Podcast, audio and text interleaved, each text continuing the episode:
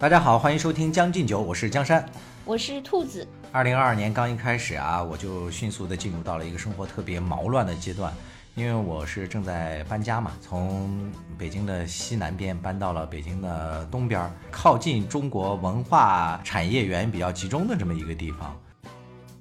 为了让我们节目更上一层楼嘛，多多靠近主流思想比较集中的、比较活跃的朝阳区。然后是不是觉得自己特别有文化了？现在没错，现在言谈举止都呃特别要注意那个形象。搬家呢特别毛乱，所以有一天在做饭的时候呢，就差点把那个厨房给烧了。然后哇塞，你厨房差点就爆炸了，然后就手忙脚乱的赶紧给它又那个扑灭，然后就特别沮丧嘛。然后我们家里人正好就打视频电话过来。我就跟他说，我正在那个扑火，然后我家人还挺好的，我家人跟我说，哇，你们的节目要火了，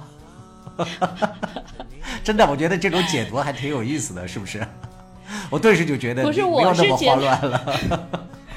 我我是觉得是这样，就是昨天你不又跟我说你家又发大水了吗？啊，对对对，是。然后我昨天回去搬另外一些东西，然后结果那个又反水了。其实我就是感觉呢，就是呃，你呢，就是新年一开年就经过了水与火的双重洗礼，对，就是真的，你不但是要火了，而且你整个人都那个进化了，然后就 就就提升了。我看你怎么圆下去，反水我第一个感觉，你昨天跟我说，不是。我变成水货了。不是经过那个水的洗礼嘛？就是水火都经了，就是水里走一遭，火里走一遭。水深火而且我觉得是这样，我觉得是这样，就是确实是，就是当你要抛弃旧的家的时候。就这个这个世界上，就是原来我们的那套解释系统可能未必管用。就是说他真的会闹脾气，因为你你要告别他，你要去一个新的地方。是的，对，所以你你想，之前你住了那么多年，他从来没出现过这种情况。为什么当你要抛弃他的时候，他就开始各种刷存在感？真的是，我跟你讲，不但是这个反水了啊，而且去年给我推荐的那个洗碗机。它莫名其妙的那个吹干的那个那个系统就也坏了，它就不风干了，这碗？洗完了之后还是湿漉漉的那个碗。真的，这一切都是从我决定要搬家这件呃事儿开始。我觉得你吧，确实是一个呃团队的核心，就是你的一些变动，就会让你的那个团队成员就引发他们各种情感上的波动。因为原来咱们做同事的时候，我觉得就有这个问题。就 比如说，当你有什么，你的团队的成员就是各种闹小脾气，就是会有一些情绪上的反应。包括我做你的下属的时候，我也会有类似的。所以呢，那个你当你跟我。说你的那个房子又出现了这些水火交融的时候，我瞬间就就共情了，是吧？因为我就想起，对，因为我我觉得，我觉得你的那个房间就像我当时跟着你去那个那个干工作一样，就当你突然要分手的时候，就确实是就是心里那个五味杂陈，哎，就会就会闹情绪嘛。然后其实是一种不舍，哎。真的，我跟你讲，兔子，你说这段话的时候，我想到了你之前给我讲的一个著名的一个某演员在某个戏里说的一段话：“老子戎马一生，孔总，什么什么，对对，却把那个就活成了个笑话，活成了一个笑话。我现在就把这句话那个送给自己。哎呀，这个前面这个开头有点深啊，就果不其然啊，就我家人说完这个话之后，大概不到呃三天吧。我们这节目有一天突然就暴涨了好多那个粉丝，在那个喜马拉雅上的单期节目就好像将近五万的那个点击了，这是确实比较高的一个流量嘛。然后因为当时我还在忙着，因为我有个同学他住院嘛，我还在忙着陪他去见医生什么的，就没怎么注意。然后兔子那个突然给我发微信说，那个谁谁谁转发我们的节目了，原来是大 V 李学正李老师转发了我们的这个节目，哎呀，给我们带来了这个非常高的一次流量。简直是把我们一下子从脚底板扭转成了脚背。对我就是说，咱们就是属于崴脚 了。对，来，兔子，你说一下这个事儿的始末，你比较了解。呃，对，其实呢，就是我跟江山虽然一个人在香港，一个在北京，但是呢，分别被生活和工作所所折磨。嗯。我呢，上周特别忙，但是呢，在特别忙的间隙，我突然发现我的手机就是提示了有很多那个网友的回应嘛。对。然后我才发现，就是在网友的留言中才发现了被那个李老师给转发了。呃，其实呢，这一期呃节目已经做了有一段时间了。对，呃，因为呃张演员这个事情，我是从开始就关注了，关注了以后，就是其实一直想说，因为呃自己也投入了很多精力，对这个事情的方方面面其实都很了解，所以一直想说。但是由于我们两个以前都是做媒体出身的嘛，所以其实呢，反而就是因为了解这个里面的各种呃情况，所以呢反反而就是近乡情更怯，嗯，就是有点不敢说，嗯。而且我也看到，就是有些网友的留言，就说我，呃，说我的那个表达呢，就是好像有很多话要说，但是又又说不出来，所以很多网友还跟我共情说，你看他这种 表达，就是很拌蒜的这种情况，就跟我好像啊。呃，我确实是，我也承认，呃，我的那个就是表达能力是有问题啊，确实是。你看你又自呃，但另一方面的一个主要原因还是因为你这件事可能共情的太深了嘛。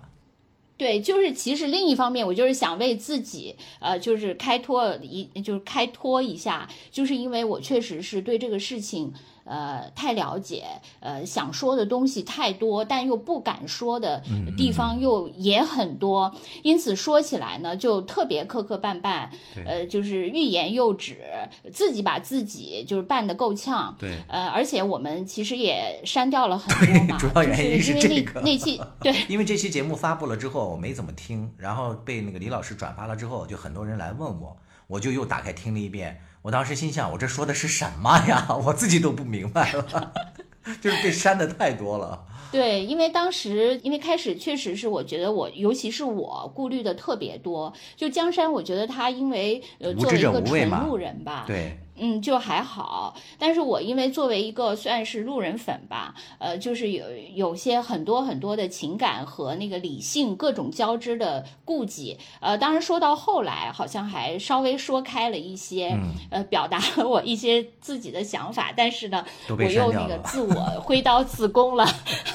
也不是自宫吧，因为我们这个节目在平台上就是未删减版啊，发出去之后是过不了审的。目前呢，就是很多网友在李老师转发了我们的这个博客之后呢，都加我们的微信，然后想要收听这期节目的完整版嘛。但确实很遗憾，就是在目前的这种环境下，我们这个节目也做过尝试，但还是过不了审，所以还是希望大家再耐心等一等吧。就跟等待这件事情，嗯，我相信它可能最终也会有一些不能说完全如我们大家预期的这种进展吧，但肯定还是会有一个结果的。对，反正在这件事情上，我觉得我自己也是有好多好多的感想，呃，但是在这个事情没有明朗之前呢，确实很多话也呃很难说。我自己还是觉得这件事情确实还是很焦灼，嗯，呃，到现在我其实也没有太看出呃未来的一个比较明确的走向，可能确实也是因为你沉浸，有的有的时候你为什么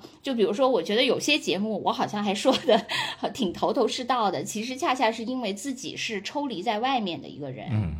所以你反而呢就是哎，好像很快就可以勾勒出一些逻辑，对，但是你在里面，就是因为你看到了太多的线索，太多的情绪，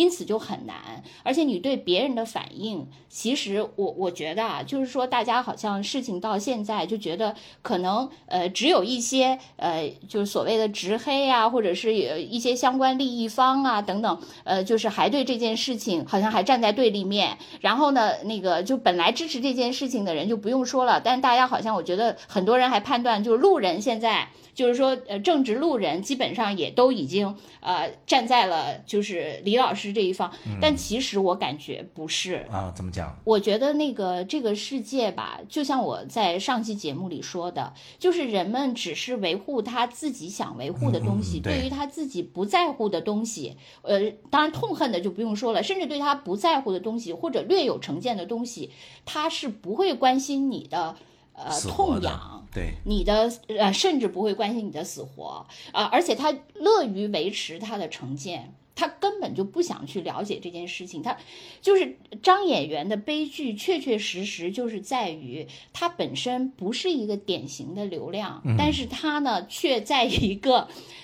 恰当的时间替所有流量背了一个锅。就他成为了所有流，就是很多人对流量的憎恶都投射到了他的身上，他成了一个最典型的，好像什么呃，是的，就是就是一个纯粹要那个呃割韭菜的，自己毫无道德的，没有什么敬业的，没有演技，就一切你对流量的那些。很傲慢或者怎样是吧？最近我们还收到了很多，我包括我们周围的人都是这样说的，就他成了这样一个，嗯，就并不是一，并不是一个典型的代表，但是却在对的 时间里，就是适时的被击中了，对，就承担了很多人并不愿意去。因此想哦，他本身到底是不是这个代表，是不是一个流量最典型？很多人根本就不想去辨别这件事情，没错，因为很多人就是对流量这个成见已经形成了。那好，你不就是正好就就是成为了一个具体的例子吗？那你就是你具体你本人是什么样，我根本就不关心。是的。这个才是我觉得是更多的路人的一个真实的情况，所以现在基本上我觉得还是可能通过李老师，他确实呃争取了某些有好感的或者是正义感特别强的、对事实真相非常执着的部分路人，可能争取了一些，但是我觉得大多数人还是基本上维持原状，至少我周围的就是我的这个抽样调查的这些人，是的，基本上我觉得他们并没有因为。呃，这件事情现在有什么看法上的转变？我感觉还是没有。包括有一些原来就是订阅了我们这个节目播客的一些听众嘛，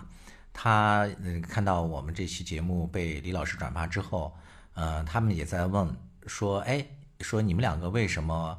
要替这个张演员要发声，或者说至少没有一站在一个踩他们的这个一个角度来讲话呢？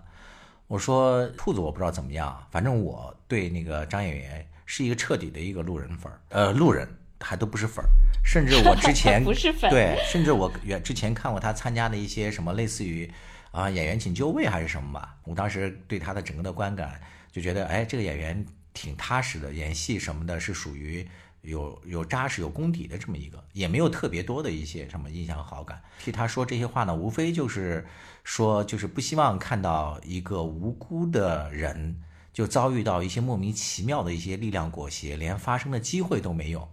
就是我们今天如果不替他说话，也许有一天我们就会成为这样一个被冤枉的人，这是完全有可能的。这不就是那个著名的那个论断吗？我们呃，他们在欺负什么人的时候我们不说话，他们然后他们现在来抓我了。是吧？也没有人替我说话了，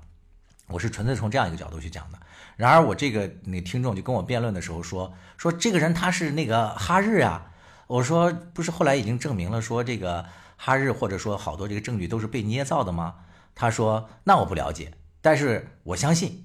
网上这些留言不会叫什么无风不起浪，是不会那个平白无故的去冤枉一个人的。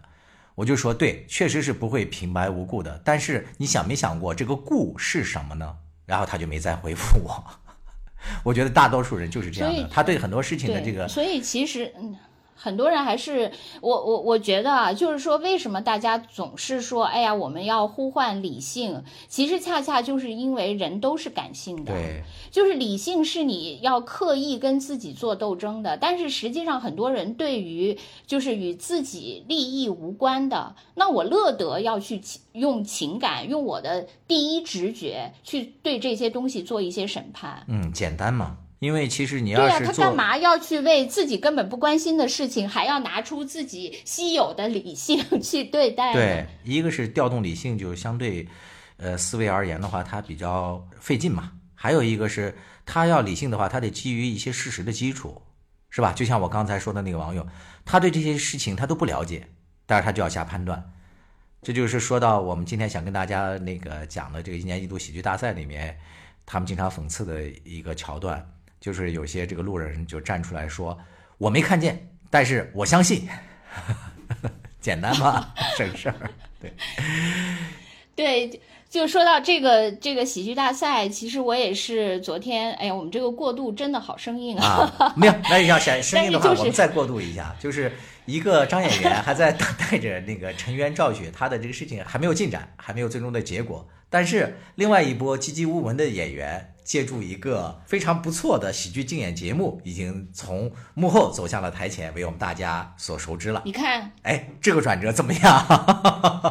专业的主持人就是不一样。什么专业 的？来来来，话都交给你。对，反正你呢，就是跟我说了这个呃选题以后，我就昨天呃看了一天，一直看到那个晚上两点钟。嗯。呃，对，把所有的呃都看了一遍。实际上，关于喜剧大赛，我们之前在喜剧大赛刚开始播、刚开始在网上出圈的时候，就是互联网体检，还有那个呃什么三毛保卫战的时代，就是第一期节目播完吧，我们就迅速的啊 get 到说这个节目对会火。我们也做了大力的推荐。对，但那个之后呢，我就没有看。不过当时看的时候，我的感觉就是，呃，当时大概比如说我看了七八个节目吧，可能其其中五六个都很精彩，就是这种精彩率大概达到了百分之七八十。对，就每一个你都看到好精彩，就是你觉得都眼前一亮，竟然有呃这么好的小品，这么多会演戏的人，而且这么多多才多艺的人，你就当时还是挺惊喜的。是。那种就是突然间的那种喜悦，就冲击了我们，导致我们去特别激动的做了那么一期。但是之后，当然那个我们又被生活和工作所牵绊。刚才说了各种那个水火交融的生活之后，我其实是没有看的。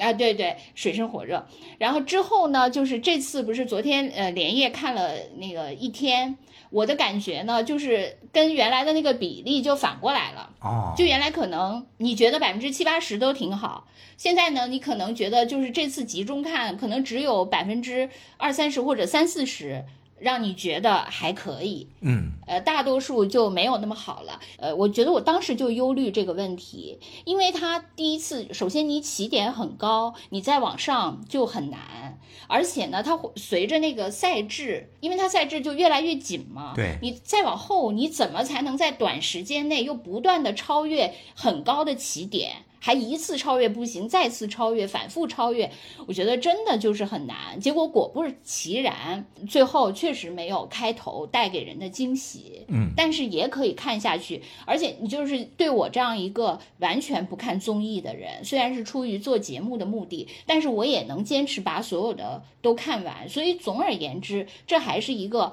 至少就是像我这样的人在当前的这些综艺里，我可以看得下去的一个。还是可以的，就对得起他呃八点几的这个评分。对，在豆瓣上是八点二。嗯啊，因为昨天晚上是这个节目的一个总决赛吧？前天晚上吧？哦，对，前天晚上，前天晚上，三板大斧子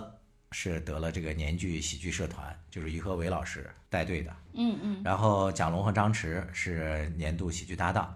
然后他有两个奖项，一个是行业评比的，就是他们认为是最优的一个小品剧目，就是那个。咱们在那期节目里推荐的就是《笑吧，皮奥莱维奇》。嗯嗯，还有一个是观众最喜爱的啊，我看了，就是那个搞饭圈的那个，是吧？是刘大锁、孙天宇的《偶像服务生》。嗯嗯嗯，对对对对。偶像服务生这个有点出乎我的意料，就是在我印象当中啊，我觉得好像比他出彩的那个节目应该还有几个，比如说呃，他们两个的，就是那个时间都去哪儿了，就他们自己的。嗯嗯。还有包括那个史册和王浩的那一系列。还有蒋龙和张弛的什么杀手不太冷啊，还有最后一刻呀，还有甚至后来那个土豆他们的那个父亲的葬礼，我觉得都比这个要更好一点。我想这个节目它是因为从那个网络上获取的那个选票嘛，可能这个偶像服务生更多的容是网民比较有共鸣，因为选秀类这些节目是网民比较关注的。是这样，嗯。不是好多人都对这个做出了解释嘛？因为他这个号称是最受微博那个喜爱的啊，就在微博上讨论量啊，各种数据是最好的，是因为微博本来就是靠吃那个饭圈流量那个生意的一个平台嘛，呃，这个。偶像服务生，它里面融的最多的梗就是饭圈的梗嘛，选秀的梗嘛，对吧？所以说呢，它这个在微博上就是最出圈的，讨论最多的，就很多人都在那说说，如果他这个奖，比如说他换成是知乎这个平台，就比如说最受知乎网友喜爱的作品，那很多人就说也也许就变上了，变成了那个最后一刻。啊，就还有人说是，就是说 知性的，对对，还有人说，如果这是最受。抖音网友喜爱的，啊，那可能就是那个三国系列，对，就那个无厘头的全。全那个走位了是吧？都在学走位，是的，对。对？吧？是吧？无厘头走，有有有人说说，如果要是电视这个平台，就是传统的这个电视，那可能就是什么反诈骗银行、反诈银行，那个可能就是，因为它确实是嘛，你不同的平台聚集的这个受众是不一样的嘛所以呃，对那个偶像服务生，他是微博网友最喜欢的，也是合理的嘛，对，是吧？？是，哎，那这么说起来，刚才我们说的这个观点算是兔子总结的第一个印象嘛，就是认为这个节目的后半程稍微有些乏力，是吧？精品不如前面这么多。对，嗯，这个也是必然的。我想那个补充的一点是，嗯可能跟这个演员后面啊，他有一些心理包袱也有关系。嗯因为我看过他们好多的那些采访嘛，就很多他们这个演员都表达了他们在后期创作的时候的一些心理上的一些困境。嗯，比较典型的，你看像那个金靖和刘胜英他们的那个第一期节目，不就是嗯很低的票就被淘汰了嘛？所以他们那个后来被捞回来之后，他们整个的人就受到了特别大的一种那个打击。原来是自信满满的去参加的，因为在这些参加的人里面，无疑他们是最有知名度的演员，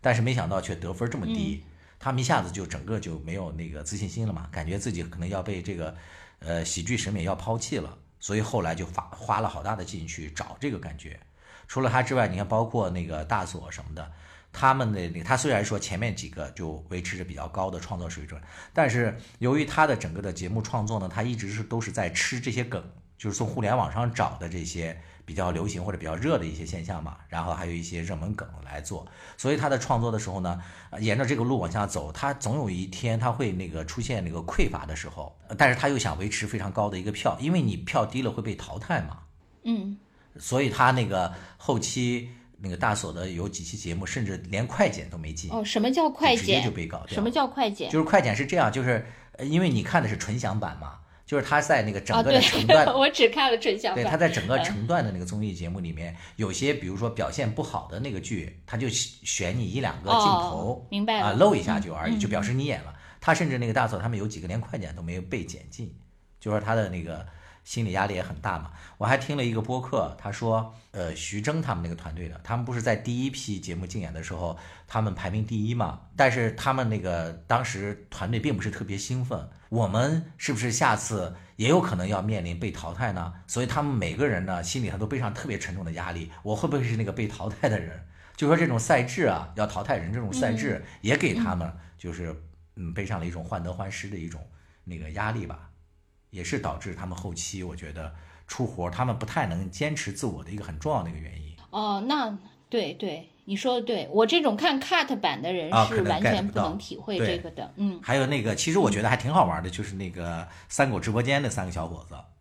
就何文俊呀、宋木子啊，嗯他们几我也觉得对我觉得还嗯可以，对他们，但是他们反反复复的还就调整。宋木子最好玩。对，宋木子有一点那个什么东北的那几个人的那个风格，什么文松啊，他不是东北的，对他不是东北人，广西我知道。，但是他就演的那种贱贱的劲儿嘛。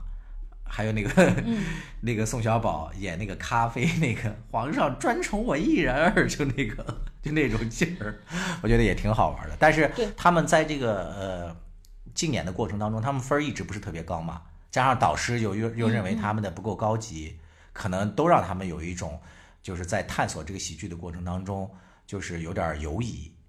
就不太能把自己的特色那个终于发挥出来吧。所以我觉得他们在这季在这个节目里面始终没有拿出特别好的作哎，其实我就是觉得啊，就是他们导师什么的，对他们其实没什么帮助，我感觉。嗯，呃对，当然我是纯享版观众了，我就是感觉好像还是主要靠他们本身的实力，因为我平时就是你看纯享版只能看到几个导师那个笑场，不是笑场了，就哈哈笑的那个镜头剪辑嘛，，然后那个还有最后他们的所谓的就是这种最后的那个全家福的毕业的这个大戏嗯。里面，他们几个呃导师都会出来呃演一下嘛。你会发现呢，就是两个比较好的社团，其实他们的老导师呢都是嗯没什么存在感的，没错，而且很多人都说他们俩导师都是属于躺赢嘛。对，然后那个反而是就我自己最不喜欢的这个什么 PQ PQ 的那个这个呃团队，我就大啊，对，大家也可能相对来说也喜欢不喜欢这个的也比较多。就是他们的那个呃导师就是黄渤，其实在里边的那个贡献还挺多的，看起来，对至少在最后一个剧里，他还贡献了挺多笑点的，是吧？这个总结的算是第二个特点嘛，就是说最终大家这几个战队呈现出来的这个状态，嗯，呃和竞演水准的高低，真的是全靠演员更多一些，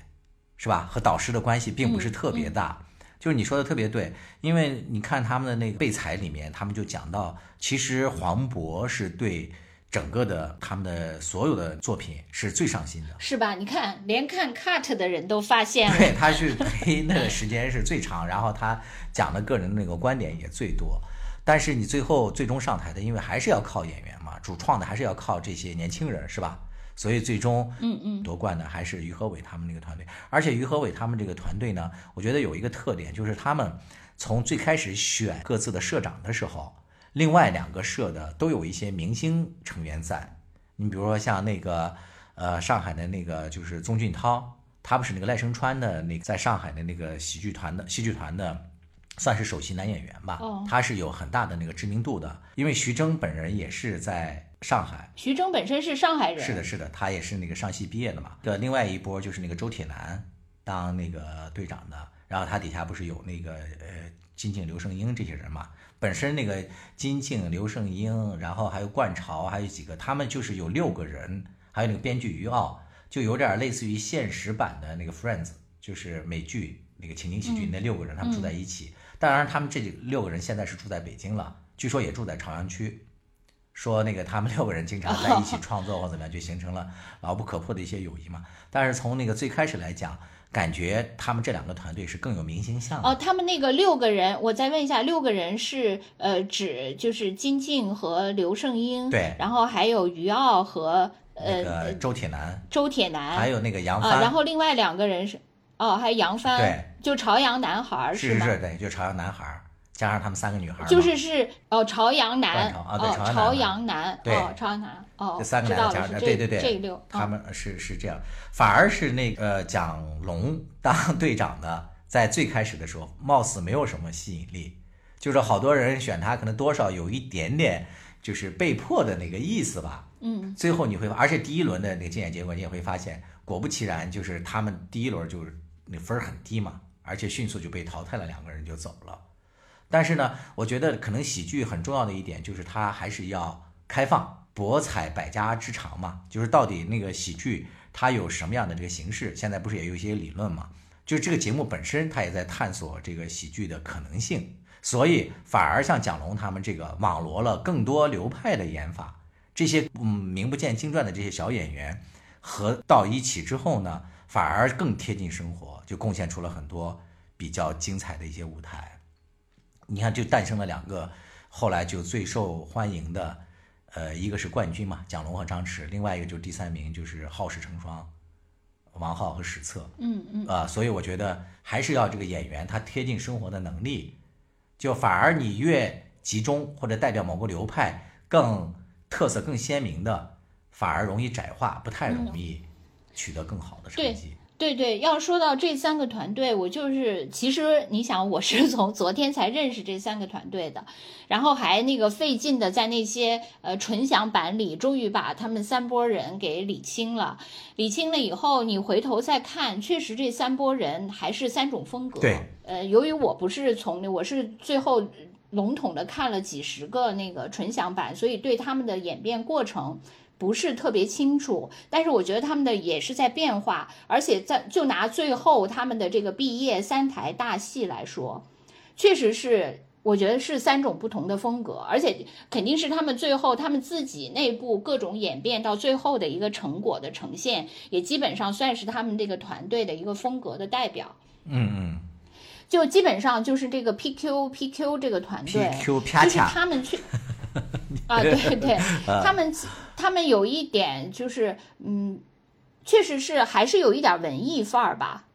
就是他们的就是那个于傲特别明显，对对对你看他每次就是，对，就是他每次的那个名字都特别那个呃，就是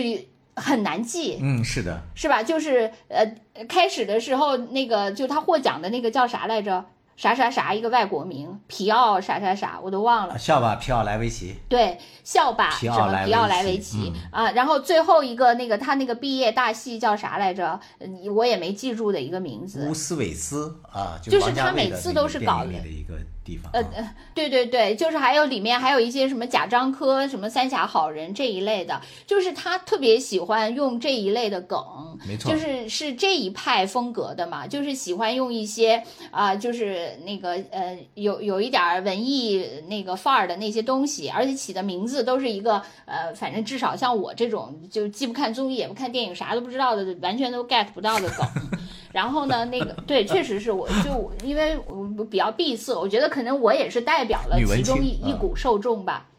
对，我就因为我不是说你是女文青啊，我说那个于浩他们是那个女文青。对对对，他们就是特别喜欢，就是看起来好像还蛮有格，喜欢那个就是呃蛮有格调的一个名字，而且就是呃什么钱呃呃好还有一个叫钱吧还是什么，就是他们的那个名字听起来也是好像有一个格式的那样。但是这一组呢，就是他们那个毕业大戏，我确实不怎么喜欢那个剧，那个很差。那个里面就是唯一的呃唯二的亮点就是黄渤和那个宋木子，其他人在我看来就是反正至少我不能打。动我这样的一个两，但是我觉得他们这个组就是让我觉得相对来说呃比较好的一个那个呃作品是那个走进民政局啊，对对对，是的，那个真的是也是，我觉得那个还是不错的，对，是的，非常好，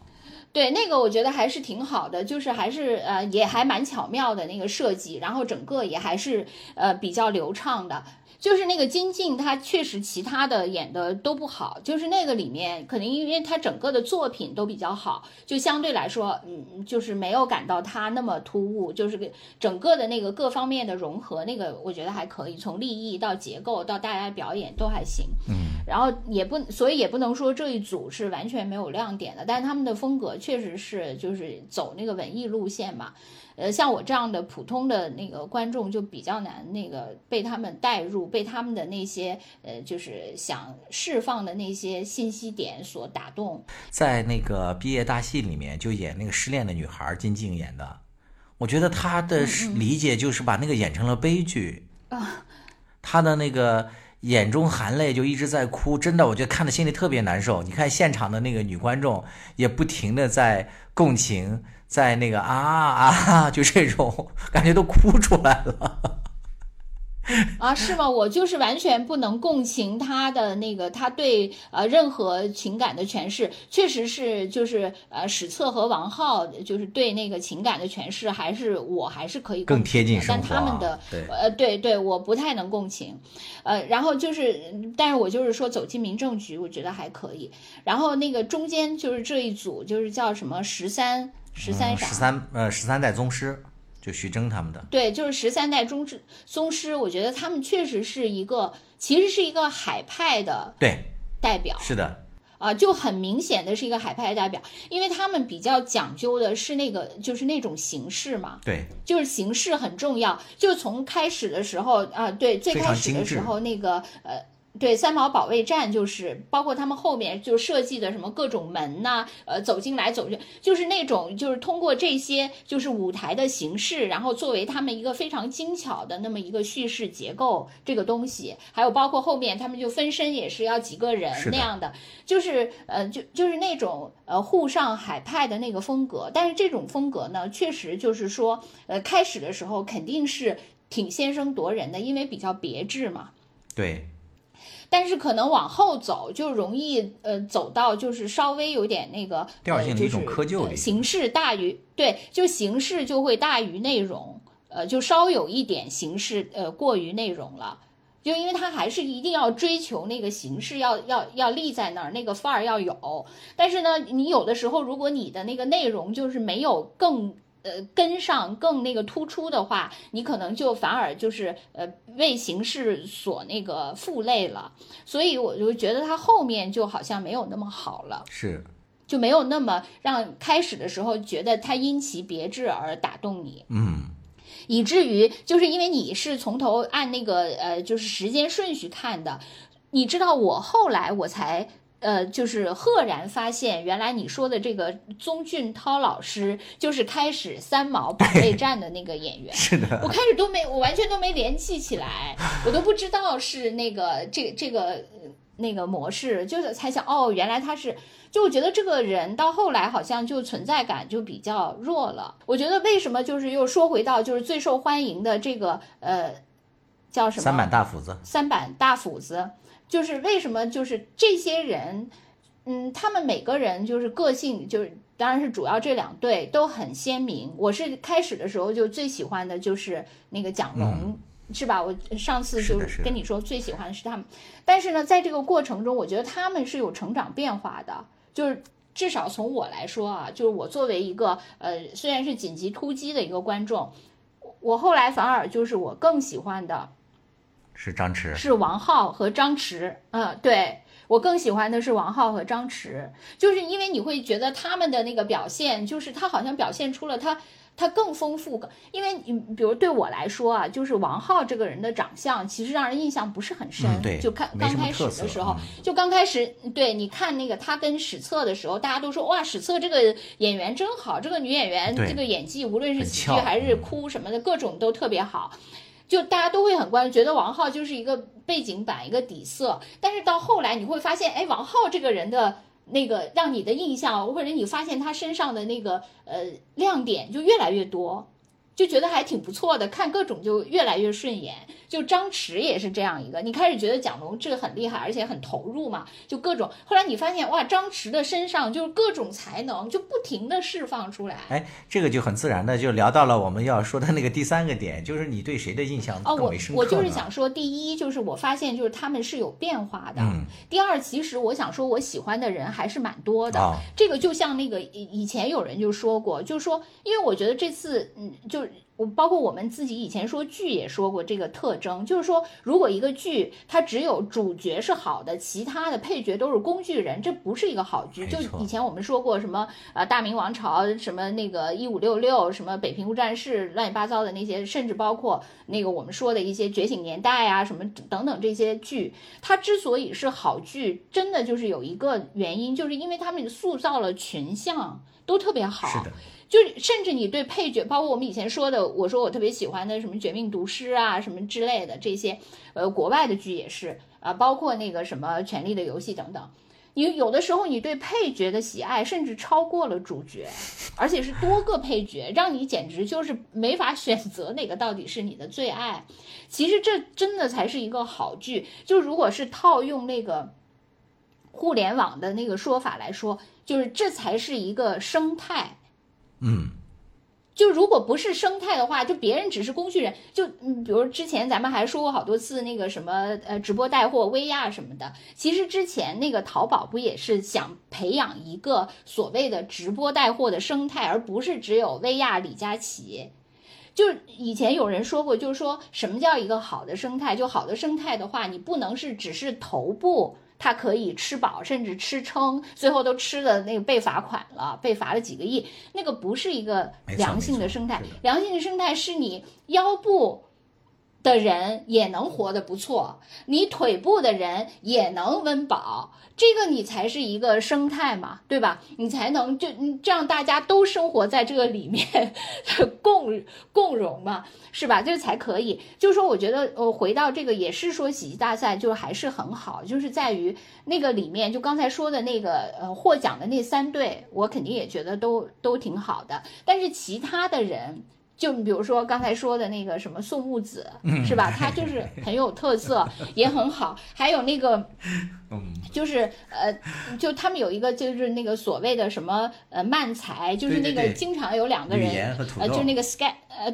对这两个人我也很喜欢。就是他们，嗯嗯，包括你说的那个父亲的葬礼，就是他们总是用一种，他只要一开始念那个台词，一说话那个语调，就马上就把你带进他的那套语境里，你就还觉得很好。还有包括我刚才说的那个，哦，我还挺，后来我还比较喜欢的是讲义。就是就是我后来集中，不是昨天看到夜里两点，其实所有的那个里面，我相对来说我自己觉得比较好的，就后期看的这些，我自己最喜欢的是您的问题，就是蒋毅，蒋毅和那个孙呃孙天天宇是叫孙啊，对，天宇我知道了，对是住店就是解决问题啊，对对对对对，然后和那三个人，对，就是对我就是觉得那个还挺好的。你知道，我觉得人和人的那个怎么说笑点，或者说你被打动点、你的触点、你的敏感点都是不一样的。比如说从荒诞的角度，其实你你当时跟我推荐那个父亲的葬礼，实际上那个的那个荒诞或者异想天开，实际上我是呃不不能触动我的。我知道很多人是认为父亲的葬礼最好没有之一，对对对，我就是笑我就是得肚子疼等等这种认为对的，你嗯，对对，所以一会儿你要解释一下，就是他为什么那么好。就像我来说，我就是说我我喜欢的是，比如说像你的问题这种，呃，您的问题这种，嗯其实它也很荒诞嘛，就是用一种很夸张的手法，呃，甚至呃包括那些处理问题的方式都是极其夸张的。但是呢，他那个对我来说刚刚好，嗯，也能让我笑，也觉得很有趣，也觉得呃它有意思，它其实也是呃击中了某些现实。嗯，就那你来讲一下为啥那个父亲的葬礼的嘛？因为你那天跟我推荐了，我当即就去看了，然而我没有回应，是因为我没有 get 到。我觉得就是正好应了我们节目当中一般谈到呃欣赏一本书或者是一本剧时候的我们的中心思想或者我们秉持的审美标准，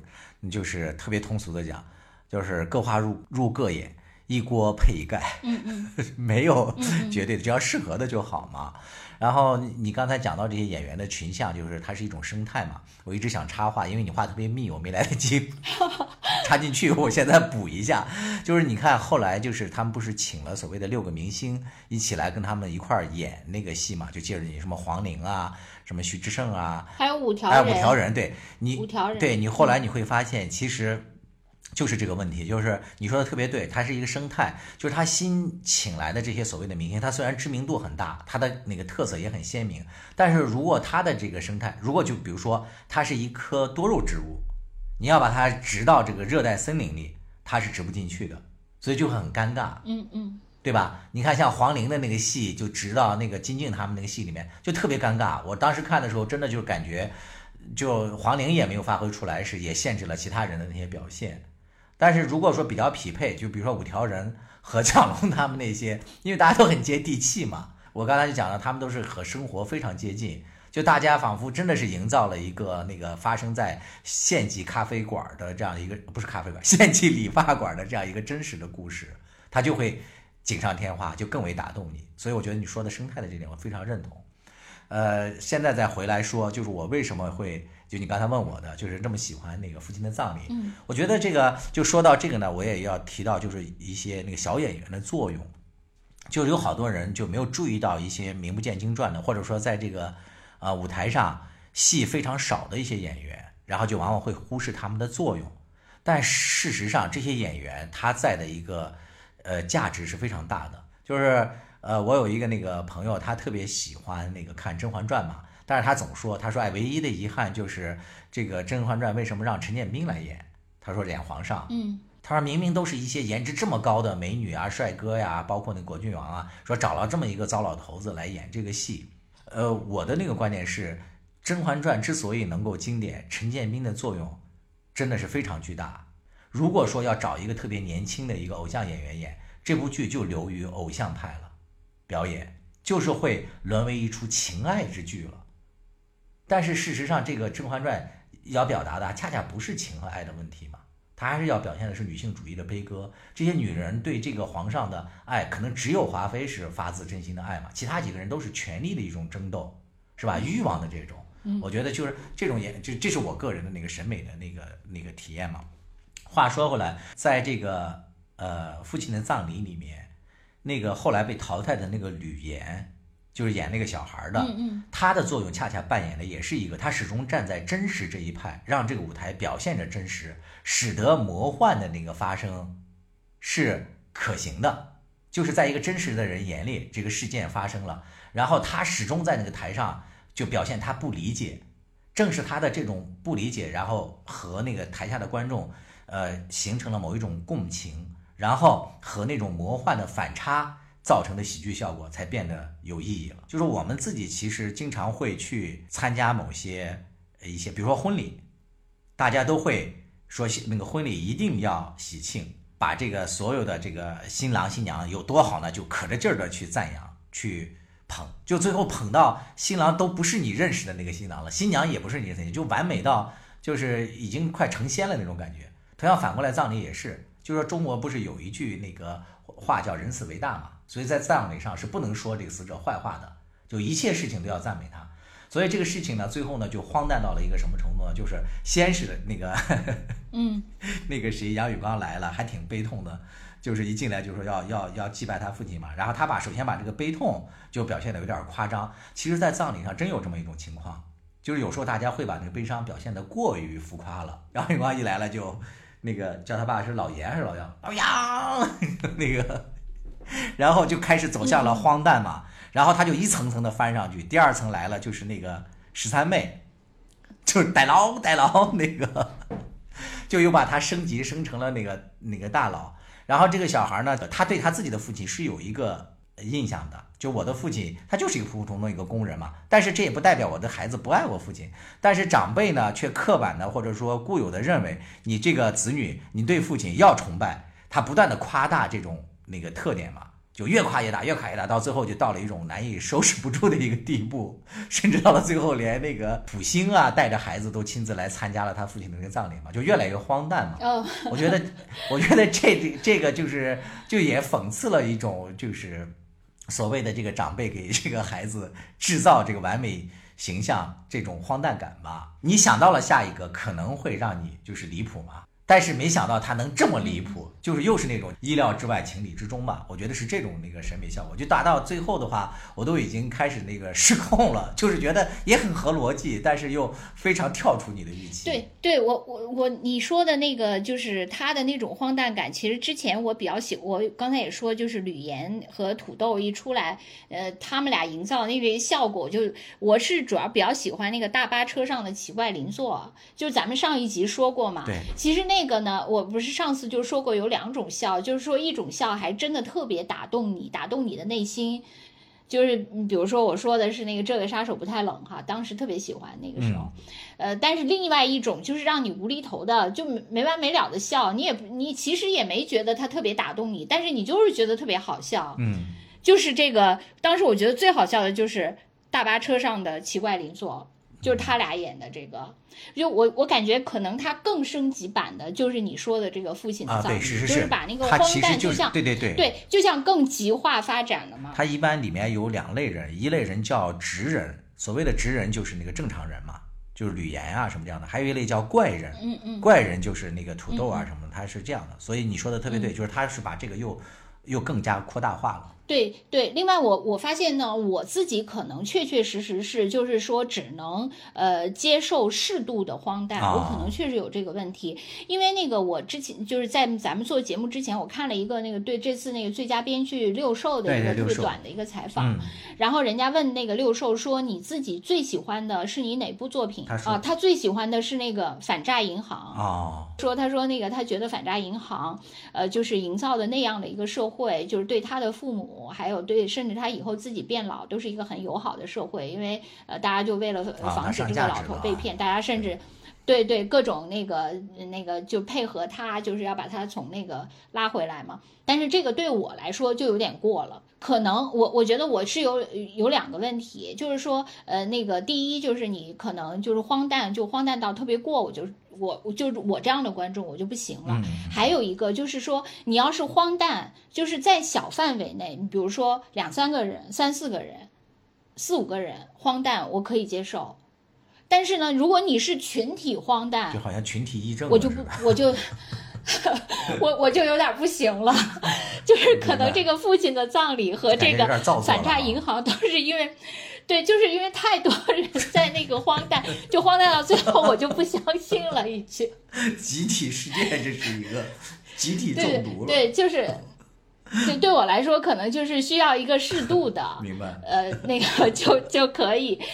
对，可能就跟那个吃美食，有人吃辣是喜欢吃特别辣、变态辣，是吧？但有些人可能对对对，就就一点点就好。就说，如果一个菜就是变态辣可以，嗯但是如果这套这个自助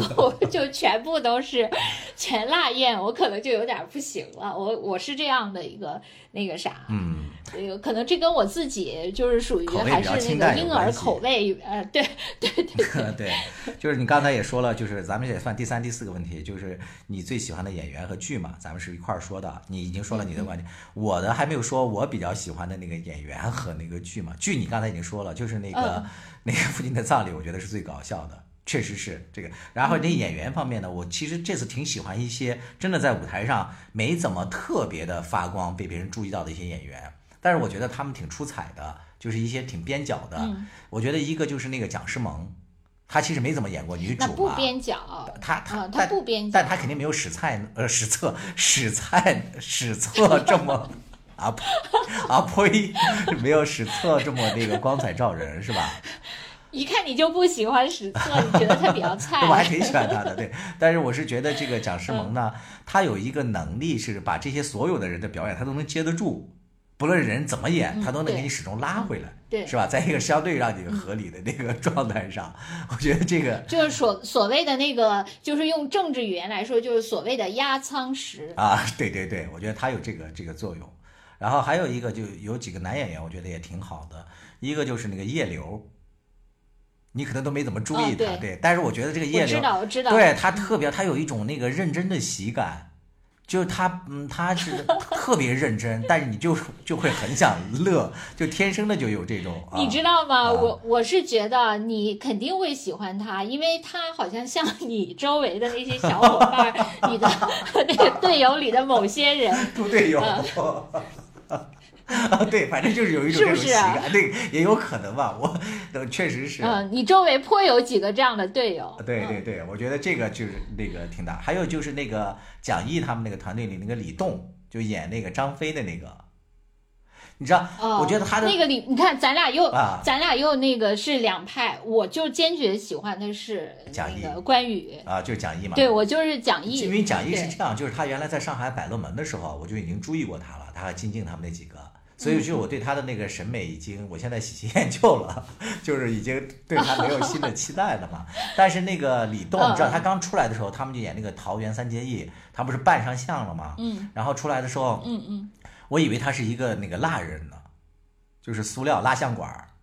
就拍到他的时候，就是我觉得他他真的是有一种那个塑料人的那种感觉，他把自己的那个表情能够控制到呃机械的悲剧感。嗯，就他莫名其妙的就悲剧了，他没有做任何事情，但是然后就会又会形成一种反差，让你觉得他特别无辜嘛。就跟咱俩不是也讲宠物的时候，你说感觉那个狗狗的眼神都有一种无辜的那种被害感，我觉得看李栋也有这种感觉。嗯嗯，所以这些这几个小演员，我我对他们还是挺有那个期待的。当然，就是也没有所谓的这个小演员了啊，就是他们都会，我觉得拥有一个很好的未来。呃，对你说起那个李栋，我是他有一个那个生日礼物是要啊，对对对，是他是演的那个男主嘛。啊啊，对，那个其实我是比较喜欢，就就是他们演三国的那个，他们三个人表现都挺好的，但是那个生日礼物，嗯就对我来说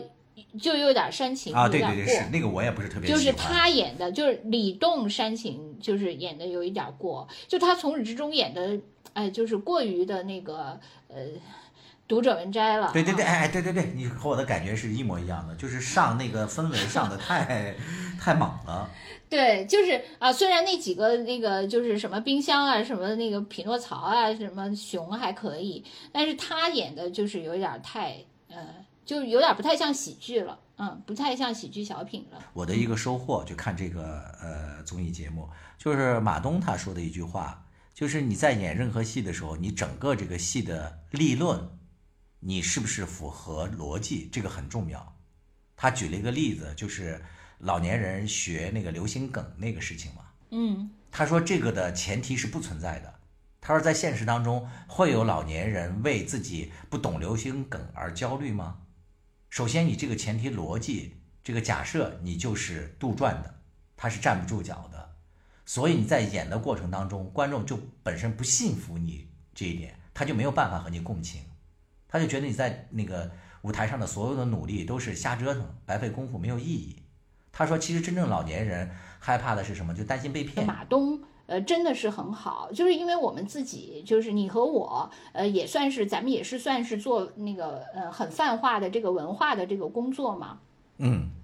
就有的时候，嗯，就好像说那个很乏力，其实你知道那个，呃，我前两天还跟我的一个。呃，老领导在那儿那个吐槽，就是因为他发了我一个，就是说，呃，北京要建那个呃国家公园的那样一个新闻。嗯。然后那个新闻打开以后呢，他就前面有一个，就是因为因为这个好像是一个很国家级的项目，很隆重。然后上来就有一个那个帽子，说那个要讲好中国植物故事。其实就是这个东西太泛化了，真的没有必要。而且我觉得这个特别奇怪的一件事情，就是说你本来其实是一个你自己做，就比如说我们做媒体这个行业，一个内部的一个话术，就是说我们怎么把这个东西表达好，是吧？能让人家接受，这个本来是一个你内部的一个业务上的一种技巧上的一个话术，这个东西是不能拿出去去。啊，我明白你的意思，就泛化的使用的，到处都是讲故事，这个就好像有有，就好像让我感觉就是你把某些好像内宣的东西去外宣。你说我们可以在内部这样要求我们这个编辑记者啊，有这个意识，但是你把这个东西直接拿出来，就像红头文件直接印发了，就太过那个。生硬，然后又过那个。对，因为我我有时候恰恰就是觉得，就是说你这种号召，呃，就是你包括你在文化意识形态领域的这种号召，其实有的时候可能让大家就是要向那个主流的方向去使劲儿，就有的时候可能过于刻意，最后效果反而是不好的。啊，你本身并不是反对这个国家设立这个国家植物园这个事儿，你是反对的他的这种说法。对，就是这个也变成讲好植物故事，这个是不是有点，是吧？你作为一个这么喜欢植物的人，它是一个天然生长的东西，还要刻意的去讲不是原来跟你讲过吗？我说把这个植物分国界，本身也是挺可笑的一个事儿，因为植物它知道它长在哪个国家吗？它并不知道啊。动物也一样。你你知道为什么我就觉得就是说什么讲好植物故事这种话出来，这个这个故事就很难讲好，是因为如果你觉得，比如说比如说你作为一个喜欢植物的人，你天然就觉得植物很美，对，很好，这么一个呃勃勃生机、千姿百态的这样一个世界。太我对我这个美不胜收，我根本就不用刻意去讲好他的故事，对不对？对，就是你凡凡是你要要刻意讲好，其实恰恰说明你对这个领域其实是没兴趣的，你乏善可陈，你非得要刻意把它那个给包装出来。哎，你知道我觉得马东的那个啊，我再插一句啊，我每次对 我说完这句你就可以说，对我我说完这句你就可以说啊。对，我觉得你说的太好了，因为我作为一个沉浸在那个植物界这么多年的啊，这么一个呃园艺爱好者来讲，我对这个呃园艺的这种喜好，还有植物本身的喜好，我从来不会因为说它是中国的，所以我就喜欢它。我恰恰是因为它本身美不美，我去喜欢它。呃，我们那个花草圈原来大家还传过一个那个纪录片，呃，影响世界的中国植物。这个片子其实也是央视斥巨资拍摄的，但是最终它没有形成一个特别热的一个纪录片。一个很重要的原因就是你听听这个名字嘛，就是影响世界的中国植物。嗯，它并不是从植物本身出发 来介绍这个植物美，它是从谁影响了再再选，就连植物都戴上了这种这种 高帽。啊，我我讲完了，你快你说你你快说马东已经被我打断了。我就是想说，如果你呃对，就是说如果你本身就觉得这个美、这个好、这个精彩，你就不用刻意去用这个来包装。所以我为什么说马东对，就马东还是挺厉害的。就是在我们刚才说那个之上一集，我们说未来那个三十年，我们就靠那个文化势能了，是吧？就搞过政治势能三十年和经济势能三十年之后，未来三十年我们靠文化势能。其实马东。就是他做的这一系列事情，真的让你觉得文化有好多势能去可以开发。就他开发的，其实恰恰都是一些相对来说以前没有人、无人在意的 角落，或者是被已经荒废了的角落，或者说感觉好像被大家嚼了很多遍的馍，它又能够嚼出新味儿来。对对，你你比如说是吧？你你比如说这个喜剧的这个就不用说了，之前就是乐队这这件事情是吧？就乐队好像大家那个都觉得，哎呀，怎么那个好像一个是觉得对中国就是一个很小众的东西，结果他还能把它做成那个很，还有之前就是已经被已经沉寂了很多年的那个对奇葩说就是辩论这种形式。当然，他也有一些就是失败的，就比如说他之前做的那个呃狼人杀的那些，就是那那个有点失败。其实我觉得那个可能恰恰是因为他那个呃有点跟随策略，就是说当大家那个呃就是什么呃那个呃杀人游戏在那个很多白领中流行起来以后，他可能关注到这个，他去跟随这个风头，其实是追风的，就反而是呃没就是没讲好这个故事。对，是吧？没有讲好这个故事。可是呢，就是当他去把一些可能已经别人觉得那个呃，就是产品生命周期已经高一段落的，他能又让它焕发青春，还有一些无人在意的角落，他也能发现它的美、它的好、它的精彩。我觉得这个就是让你对呃，就是中国的这个文化。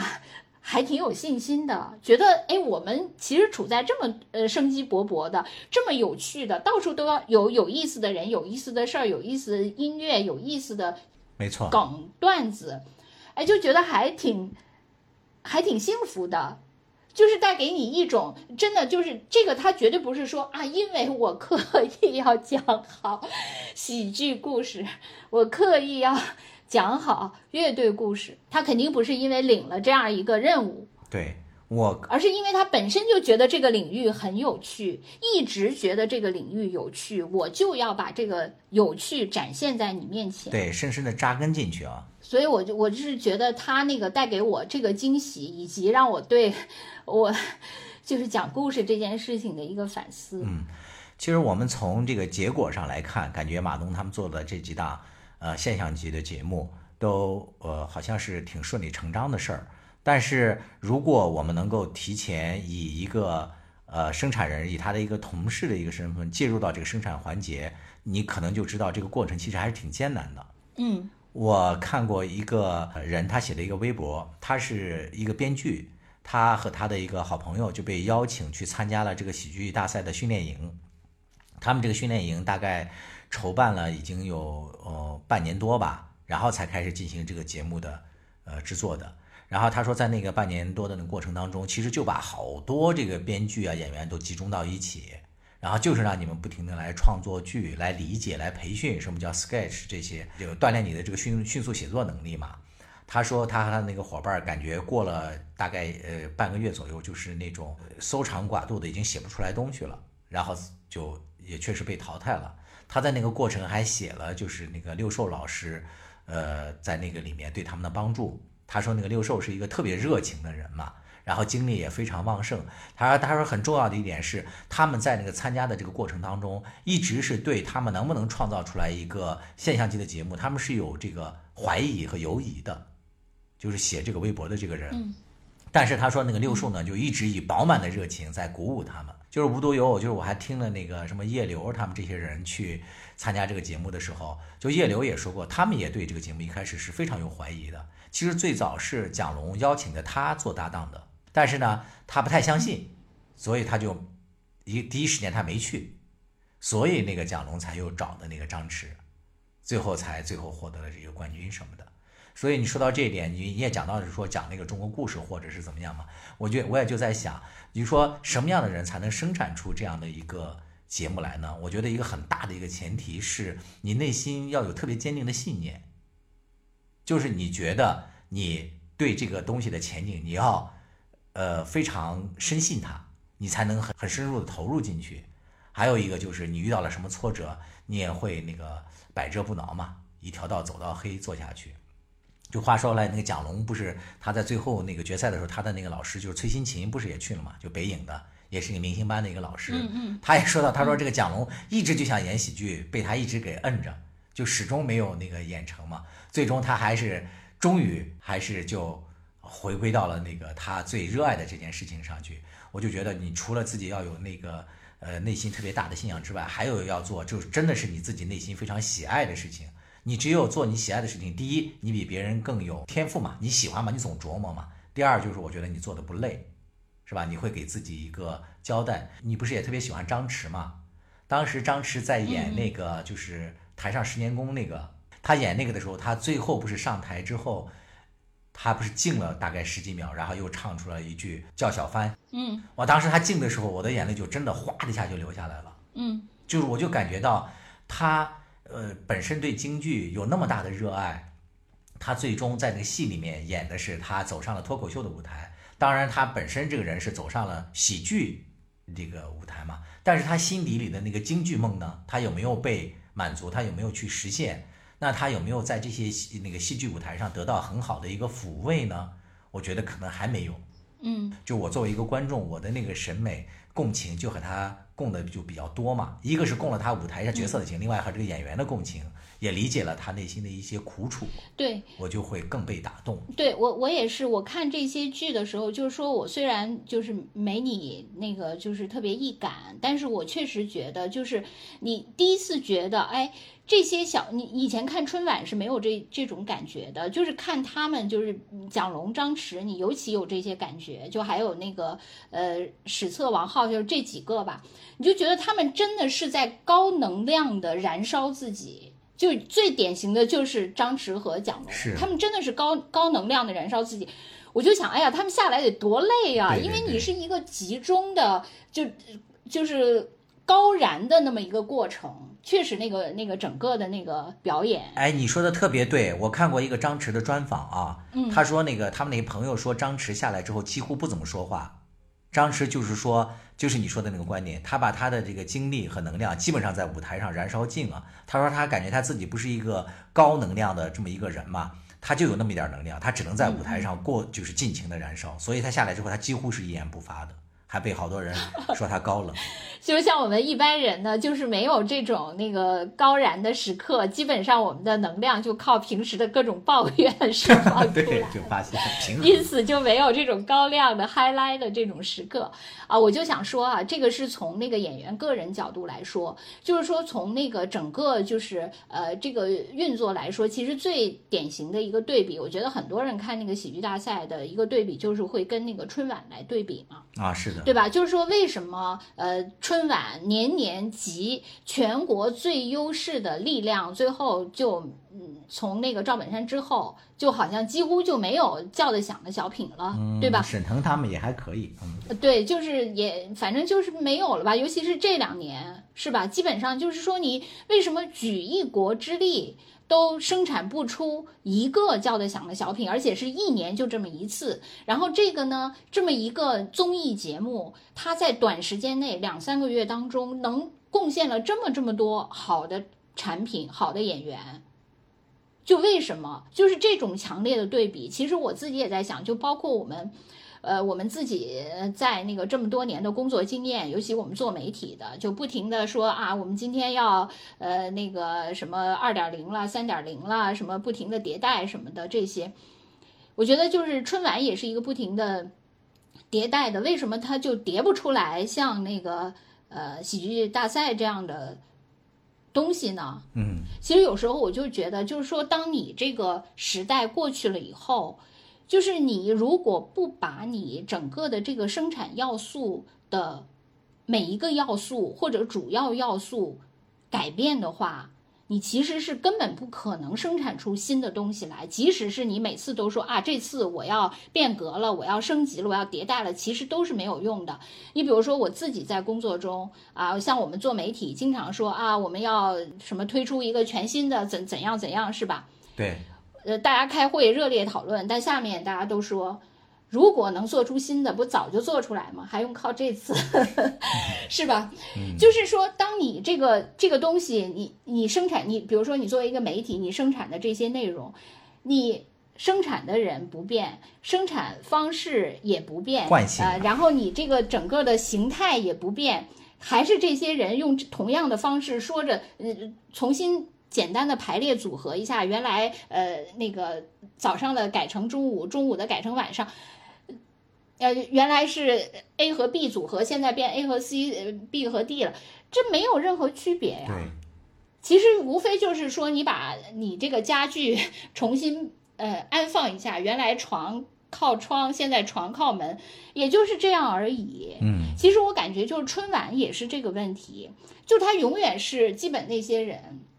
对，啊，冯巩啊、蔡明啊、什么郭达呀，对可能这几年有有稍微有一点新的吧。嗯啊，对，他就基本上这是这些人，这些人呢，呃，他每他的那个功夫就那几套嘛，对，是吧？然后呢，他每年呢可能还又其其实他已经落后于这个时代了，但他还要拼命的追上所谓网上的梗，就其实他自己跟那些梗就不是一个时代的，就是别扭的去抓着这些那个尾巴，嗯然后用他自己原来那一套来拙劣的表现，就是假装没所以这个。东西，对，就是所以你这个等于你你生产的这个要素没有什么变化，你企图引引引入一些新的东西，无非也就是拾人雅会，最后你生产的还是你这一套，对，哎，就是一个旧货你。说到这儿，咱们那可以给咱们的听众预定一下，我们今年春晚，我们也和大家一起来聊一聊，怎么样？聊聊今年的春晚。我都好多年没看春晚。今年为了听众，咱们可以看一看，让听众们发表哎。我记得我最后，呃，呃，我我我就是说起春晚，就是我以前也没怎么，就是可能小的时候看过，嗯后来呢，就是我爸妈他们在看，我在听，啊，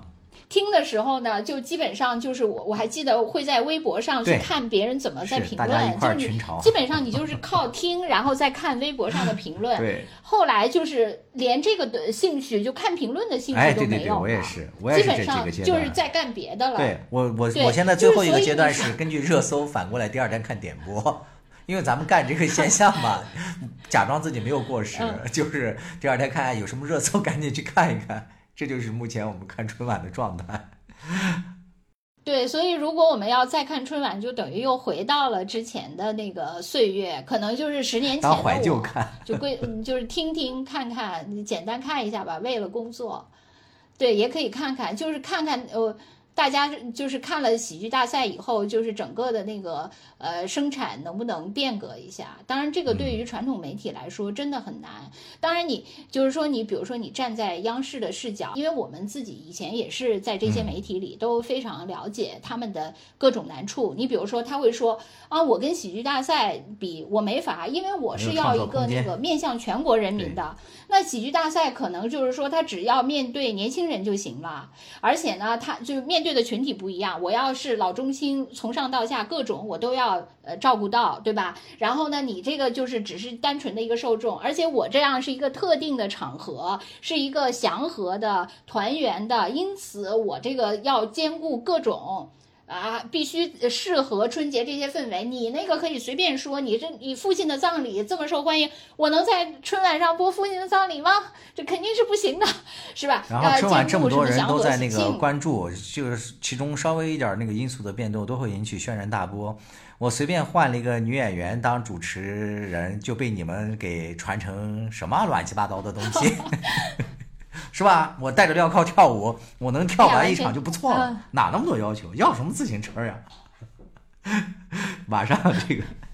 我们以前这个是吧？我还有那个最后有两个问题，我想问问兔子啊，就是兔子给我回答不上来也没关系，我们这又不是一个益智类游戏节目，可以让网友们来发表意见。那就是就是这个一年一度喜剧大赛，因为不是有很多很喜欢的演员嘛，一去搜发现怎么这么多东北演员啊？就为什么现在中国的这个喜剧小品演员好的怎么都是东北人呢？这第一个问题。第二个就是为什么这个优秀的女性演员在这个喜剧舞台上这么少呢？我不知道这两个问题兔子是怎么思考的。我觉得那个东北的，哎，其实我也发现这个问题了。嗯基本上就是你觉得好像除了那个呃宋木子是广西的以外，还有上海的几个，嗯，啊，对，就是刚才我说到的那些比较喜欢的那些，就基本上都是吧，是吧？就是哎，蒋龙、张弛、史策、王浩，大锁也是应该，你听他说话就能听出来。我觉得可能，呃，我对这个问题没有什么深入的思考。我觉得可能还是因为那个，就是，呃，一一个是就是说东北本身有那个什么赵本山那个以来的这个基础嘛，就是呃他们。啊，对吧？就就是中东北人喜欢那个什么。另外呢，我觉得还跟那个就是呃东北的这，因为毕竟现在中国的这个呃普通话呃为引领的这个文化还是北方文化为主的。你比如说，就是春晚形成的这种小品文化，基本上都是北方文化嘛，对对吧？就是都是那个呃以，而且东北话是比较。呃，便于大家理解的，在普通话基础上的传播是比较容易那个覆盖到。虽然说，呃，据我所知，就像广东这边，他们其实是对那个就是呃春晚的这些小品类的这些东西，他们是不太欣赏不不太欣赏的来的，因为广东人这边，广东这边，尤其香港这边，认为就是除了他们以上的那些，他们都到都叫北边。嗯，就比如说他们要说那个呃去内地，他们就说上去。就是去北边这上去，是的，是的，是吧？就是说，嗯，那个文化可能对这边的辐射还是小点，但不管怎么样吧，就是说，以北方呃方言为建构的这些小品文化，它的是一个主流的覆盖嘛，这个还是很有关系的。你比如说，你可能那个相对来说，你不是你跟那个普通话差别比较大的那些方言，它的传播性就会很成问题。是的，是的，对。你比如说，就像那个呃，广东这边也有嘛，就是广东就是香港这边有一个那个呃黄子华的那个栋笃笑，嗯，对，是我知道这个，嗯，但是他的这种脱口秀就是因为是用广东话讲的，所以他的那个传播就会大打折扣。是的，虽然他也可以看字幕，他讲的本身也还好玩，但是由于他那个你只能看字幕，就跟看那个译呃翻译片一样，虽然你也能知道他的意思，但是你不能百分之百的。领会它的里面的全部的幽默的元素，我觉得你说的特别对，就是东北话它比较接近普通话嘛，它在那个全国比较容易流行开来。另外呢，就是东北有些地方它的那个话本身就挺有那个幽默的，就挺有喜剧效果的。就他们东北人自己也模仿那个锦州人说话，他们还给我讲了一个段子，你知道说那个锦州的猫是怎么叫的吗？嗯。猫不都是喵嘛？然后锦州的猫是喵啊，就它都带个尾音嘛，所以这个这个这个语言优势确实是你刚才说的特别对。我还看了一些分析啊，他觉得有可能是这个，就一方面他说环境也有关系，说那个东三省，它原来东北三省是苦寒之地嘛。说一直是那个那个呃有小半年的时间，他都要在屋里待着。猫冬那冬天那个无地可去，对猫冬嘛，大家聚在一起啊，就是聊天唱戏嘛，就很容易诞生什么二人转啊什么呀这些喜剧形式的一些那个小品。还有一个就是说那个呃历史的一个原因也有关系，说东北是一个移民比较多的一个地区。然后说你内地来的这些人到这儿来呢，就大家要想在这个嗯比较严寒之地要想生存下去呢，他必须得合作，所以说性格各方面就相对的会开朗一些，反而你内向性格的人就不太适合在这里生存嘛。还有一个也讲到那个经济条件，他说在经济这方面啊，他说那个东北三省现在可能经济不太好，但是在这个过去的这将近这一百年左右吧，说东北还是一个比较富饶的地区嘛，这也是一定的这个物质基础。除此之外，还有就是。呃，东北在这个明星的带动效果下，有一些示范效应吧。我看到它大概是有这么几种解释。嗯，对，还有一种就是说，由于那个东北经济很不好，因此大家都开始利用这个，是吧？我说的已经比较委婉了，人家过去经济很好。你戳穿了真相，对对，说现在可能把这个作为一个重新振兴啊地方经济的这么一个，是你看那个直播主播也很多都是，对对对，是是是，嗯，就是南方这边的确实相对来说比较少。就我自己作为一个北方人，我到南方以后也确实开始，现在都适应了，因为已经来了快十年了。但我刚来的时候，我确实觉得这边的人就是。你感觉不到他们有什么乐趣，就跟他们聊天没什么乐趣。他们确实相对来说比较务实，不像咱们那个北方人喜欢喷、喜欢吹，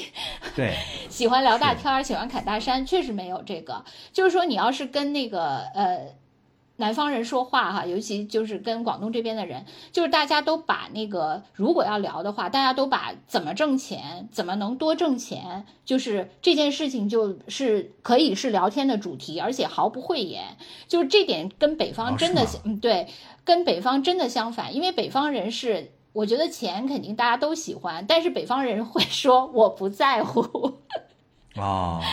或者至少不会那个直，就是赤裸裸的去聊这个事情。就是说，大家就算聊，你比如说在北京什么格调咖啡馆也能听到我，咱聊聊投资啊，咱聊聊融资，然后动辄就是那个那个单位都是亿的，但是也是伴随着就是北方的这种侃大山、呃吹牛这些元素都是混杂在一起的。嗯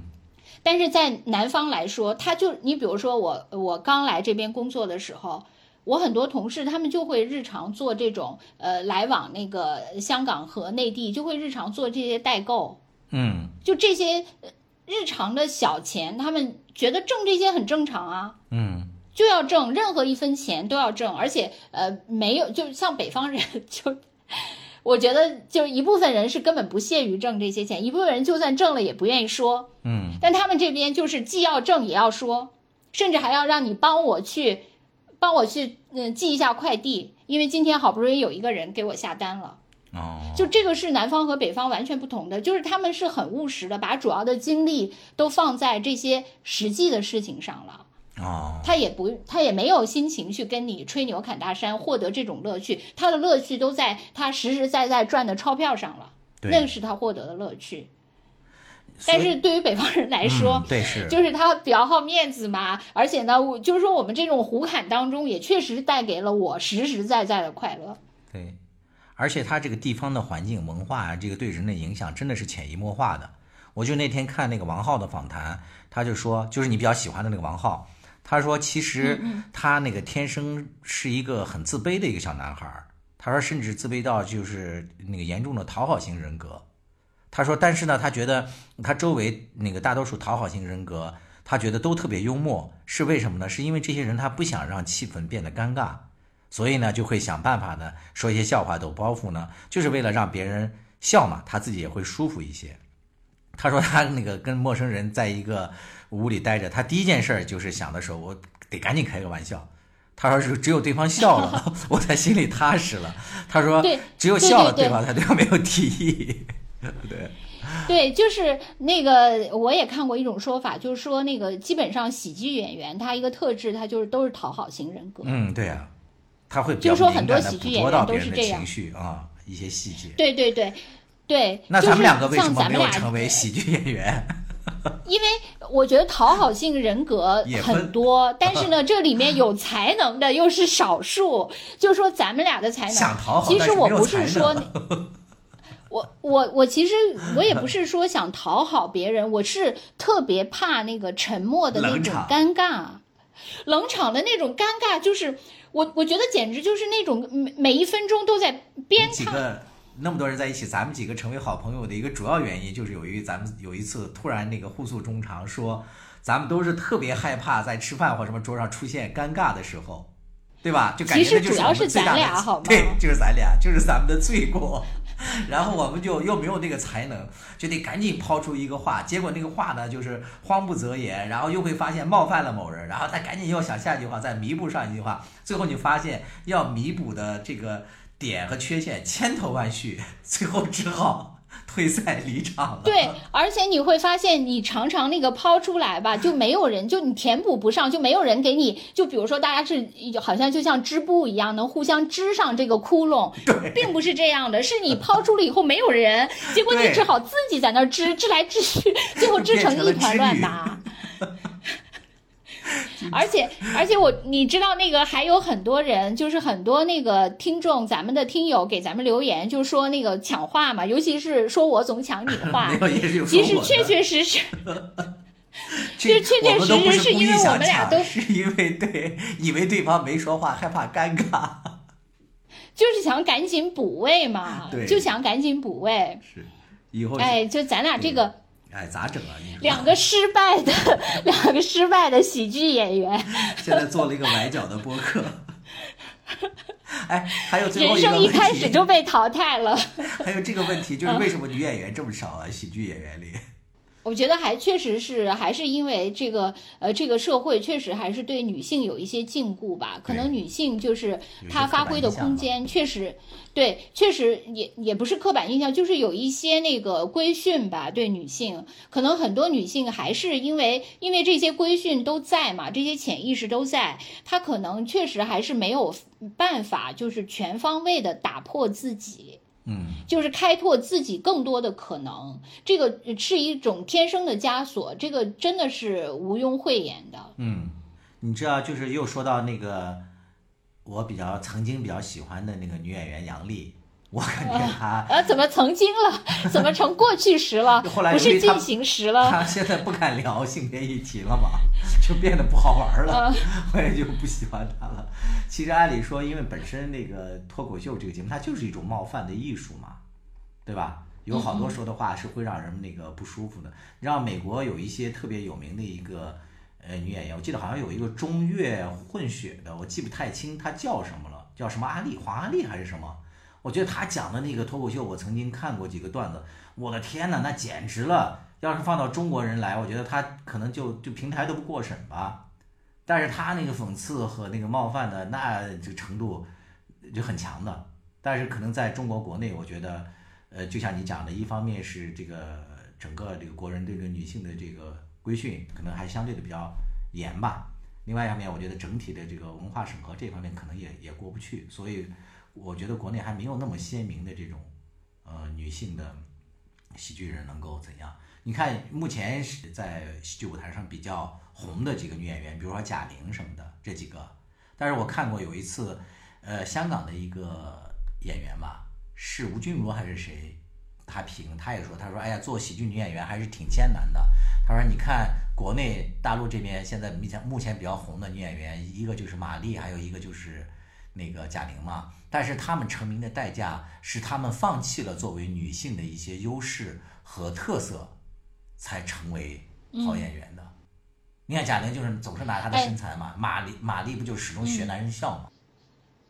嗯，所以说那个史册确实还是比较难得的，就是它还是在维持了那个女性的美的同时，没错，也展现了那个女性的各种特质。是的，我觉得她可能就是有一点点像那个张小斐的那个路线吧，是吧？就是演那个李焕英的那个，嗯还是嗯啊，保持着我没有看过李焕英些啊嗯一些比较优美的一些那个特性。对，其实你确确实实还有包括那个刚才说的那个蒋诗萌，嗯，我觉得有的时候呢，可能就是你展现确实并不一定要以呃就是。丑的一面，对就因为为什么刚才说女性就是很难，就是因为你有的时候就是要把自己呃扮丑，或者是呃某些那个看起来比较呃不淑女，或者是比较挑战一些道德的那个底线等等的一些方式。但是你会发现，就像史册他们这些表现，包括那个蒋诗萌，其实蒋诗萌表现的很多都还挺呃什么女制片人呐、什么的，都还挺生动的，是吧？对是的，呃，什么女主持人啊，就这些，并不是一定要靠你自己扮丑，或者是自我矮化、自我丑化来那个出那个对。其实呃，女性也很丰富嘛，包括你你看那个为什么史册那么关，我还说我给我对她的那个在男女关系中表现出来的那些点，还是比较能体会的，对，特别容易共鸣。对吧？嗯，对，就是说，呃，女性希望那个男性永远对她特别浪漫呀、永远对她那个特，嗯对，还有那个要要向她道歉呀、道等等等等，对对。就是这些点吧。其实我觉得，可能每一个那个呃女生都遇到过，而且可能在生活中都有这种呃那个小心愿。所以就说这些表现出来的就很生动嘛，也很美好能好。够捕捉，然后提炼出来，是吧？深刻的那个贴近生活，就很容易和人共情。对，所以就是说，那个你以前好像那个呃，陈佩斯原来也说过，就是好像呃，我记得我们上次也说过，类似于陈佩斯说那个呃，喜剧就是要把自己扮丑，就不惜来践踏自己，呃，类似于这样的话来获得那个就是对，但实际上呢，可能确确实实还是有更多的可能的。就是我们如果以后能开拓出更多的可能，可能也为春晚这种老少咸宜、喜闻乐见，呃，祥和美满的那个，呃。呃这种晚会能也开拓更多的可能性，对提供更多那个好的节目。是的，我觉得春晚就是你刚才讲的，它存在的一个很大的一个问题，就是它太急于想展示那个幸福和祥和，是吧？想展示这些一些表面很美好的一些东西了。但是这个恰恰和喜剧创作它有一点是背道而驰的，喜剧创作还是要贴近生活嘛，要深入生活。我就记得那个有一个那个英剧还挺好看的，就是那个《伦敦生活》，嗯，那个不是得过好多奖嘛？他那个编剧和主演是一个那个女演员，是统一自己那个肩的。那个叫那个菲比沃勒，他就那个回答过别人一个问题嘛，他说，人家问他说，你觉得那个对喜剧创作而言，什么东西是最重要的？他就说那个两个词，就是痛苦和希望。就你根本不要怕痛苦，但是呢，你又是能够永远充满了希望。他说是这种深刻的理解和捕捉，你才能够创作出来喜剧的灵魂。所以我觉得不要回避这些问题。我觉得恰恰我们现在用他他的这个词，你套回去，你看，我觉得咱们那个被深刻的打动的那些东西，都是源自生活中当中好多你遇到的一些问题，你可能解决不了，就是这些困境是永远存在的，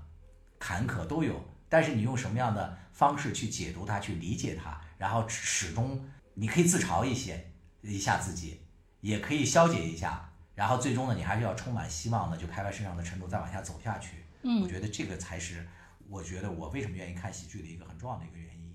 就是还是获得了一些。我已经那个，我已经不能往上拔了。你见公之到领间，不由得本宫喜心间，站立宫门，叫嚣。